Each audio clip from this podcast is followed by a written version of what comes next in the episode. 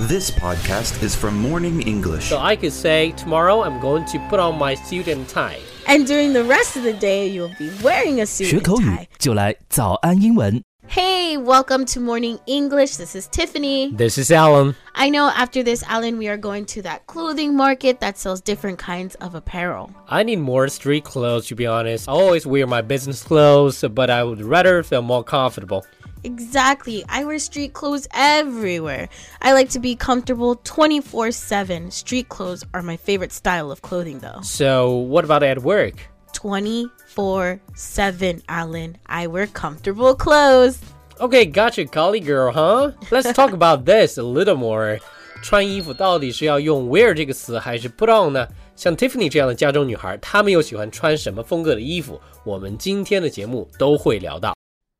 在节目的开始，给大家送一个福利，今天给大家限量送出十个我们早安英文王牌会员课程的七天免费体验权限，两千多节早安英文会员课程以及每天一场的中外教直播课，通通可以无限畅听。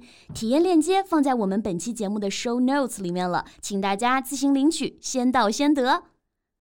Street clothes are just a type of an apparel, Really, really. it's like It's, it's like an urban style clothing type.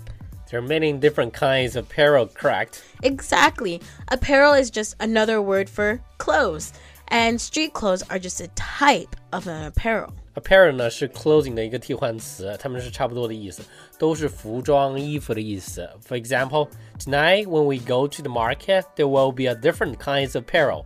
Maybe you will see some streetwear. Hopefully, maybe we can find you some streetwear so you can wear it to work and be comfortable. I don't think they will let me try them before I buy them. Oh, I see. That's true.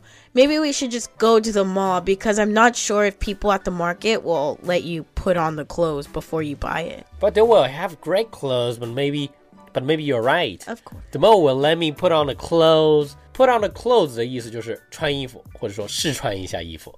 Fun fact I always go to an apparel store, buy some clothes, and sometimes never wear the clothes. That is terrible. Well. I know, but it just makes me feel good inside, Alan. Yeah. So technically, I always have new clothes to put on and wear. Okay, so put on means the action putting on clothes. Yes, exactly. Like I put on my jacket this morning. Then wear is actually having the clothes on your body. So after you put on your jacket, then you're wearing it. Exactly, that's right. 大家注意一下这两个词的区别。Wear 是指穿衣啊、呃或者说穿穿袜子、戴手套，它侧重于是穿戴这么一个状态，是状态。Put on 是指把这个衣服啊、鞋啊、袜子啊、帽子给戴上去，它侧重于穿戴这个动作。So I could say tomorrow I'm going to put on my suit and tie. And during the rest of the day, you'll be wearing a suit and tie. I feel like wearing a tie as a guy would be so uncomfortable. They always look really tight. Yeah，没错。其实还有一个关键点，不知道大家有没有注意，穿和戴在我们中文里面是两个不同的字，但是在英文里面它们是同一个词。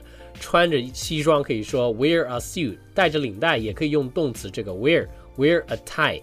And I'll answer your question. Yes, wearing a tie is not comfy at all. I could only imagine. That's why I want more comfortable clothes. You know what celebrity always looks comfortable?